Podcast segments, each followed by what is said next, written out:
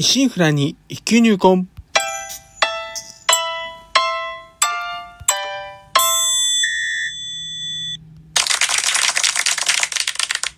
おはようございます。宝春堂です。今回配信35回目となります。当番組お越しいただきありがとうございます。こうしてラジオトークでお話しできるというのも何かのご縁ということもあり、少し皆様の大切なお時間をお借りしております。当番組内容でございますが、私自身、鍼灸師ということで、巷では針やお灸って聞いたことあるけど実態よくわからない。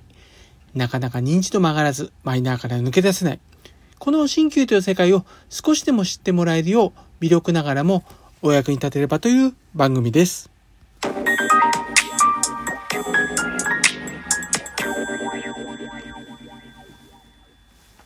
まずは緩和球体ということでございますが、7月に入ったということで、とうとう今年も半年を過ぎたということになります。今年の梅雨は今のところ長雨もなく、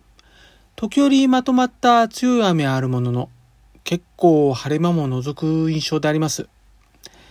これを空梅雨と言っていいのかどうか、微妙なところでありますが、なんとも不安定な天候であります。こうした梅雨も明ければ、いよいよ夏本番。今年は猛暑、酷暑が予想されておりますが、はてさてどのレベルで来るのでありましょうか。そして、そんな中のオリンピック。コロナ禍のリスクはもちろんですが、むしろこの日本の夏の暑さのリスクの方が高いのではと思っているのは私だけでありましょうか。ところで、えー現代社会では片頭痛、緊張性頭痛、群発頭痛といった一時性頭痛、いわゆる頭痛持ちでお悩みの方を多くお見受けします。その要因も長時間パソコンによるデスクワーク、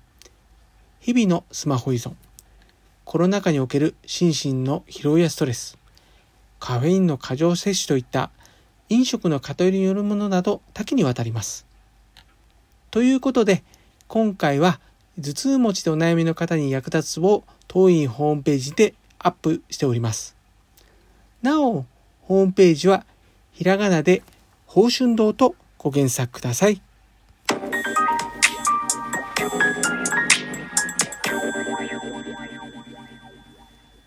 それでは、ハリキューさんシリーズ開業編となります。前回は SEO 対策についてのお話でしたが、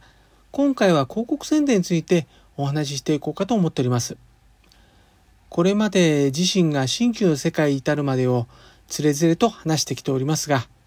今の時代と違ってきていることや、今置かれた環境によっても人それぞれに違いもあることでしょう。ですから、あまり参考にならないかもしれませんが、もしこれから鍼灸院の開業などをお考えで、少しでもお役に立てれば何よりです。ではお話に入ります。どうぞよろしくお願いいたします。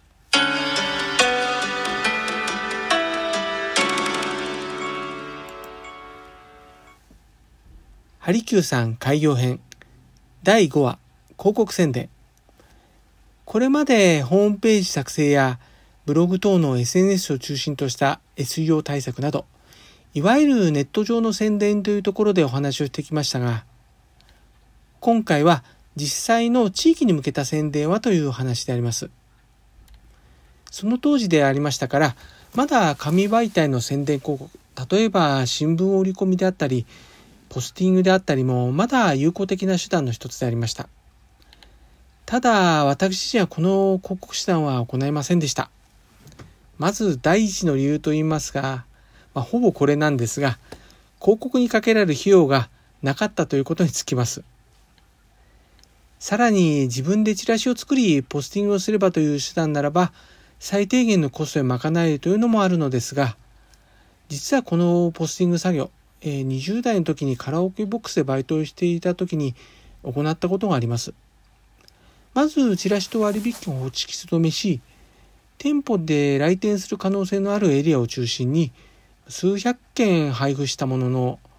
結果ポスティングから引き込めたお客さんはわずか数件でありました。ほとんど効果ないものでありました。とはいうものの、当の本人はポスティングされたチラシで新旧と出会ってたわけですから、まあ、あながち効果が全くないということではないと思います。また、新旧と職業柄、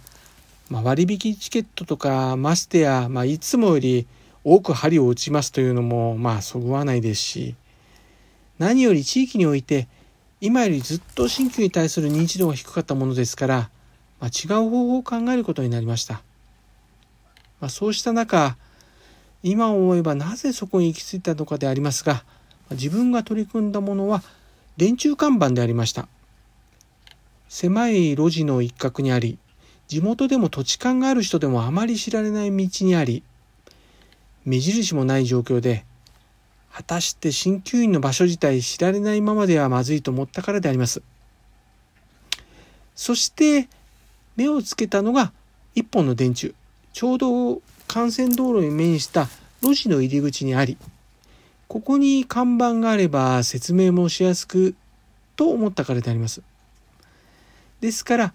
目星をつけた電柱を目にしてはこの場所が開かないかなと外出するたびに見上げたりしておりました。そんな折、まあ、良縁とは舞い込むものでありまして、ちょうどいいタイミングでその電柱にいつも掲げられていた広告が取り外されておりました。これまでどこがこの電柱看板を取り扱っているのか、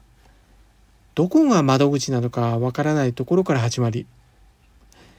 なんとかネットやら何やら調べて、どうにか広告代理店の会社にたどり着くことができました。そしてこちらから連絡を取り、無事契約をすることができました。さらに重ねてラッキーだったことは、その電柱真正面に商店街へ抜ける新しい道路が間もなく開通する運びとなることでありました。それまでは駅に向かうのも、まあ、ぐるっと回らねばなりませんでしたが、新しい道ができたことにより、一気に商店街に出られ、従来より駅までの時間が2、3分短縮できる画期的な道でありました。この道ができたことにより、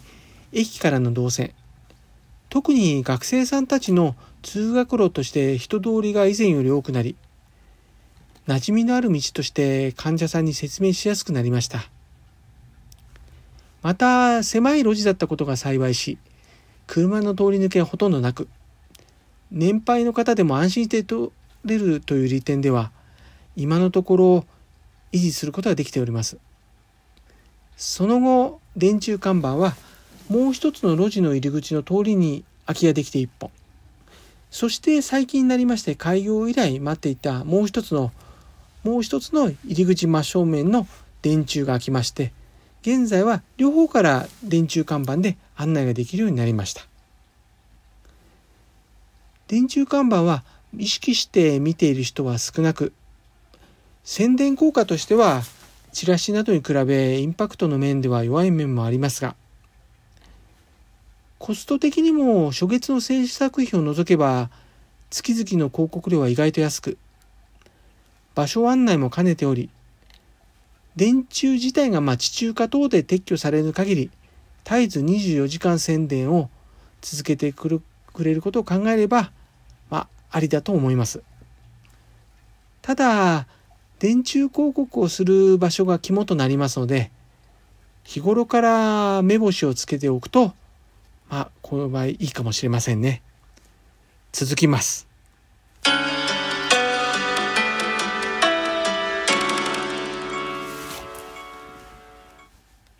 この当時、まあ、運が良かったのは、えー、開業前にその路地入り口の電柱広告に偶然空きができたことっていうのももちろんなんですけど、まあ、その正面に新しい道路が開通したことが、まあ、正直言えば一番大きかったと思います。まあ、これがなければ人の動線も全く違っておりましたし、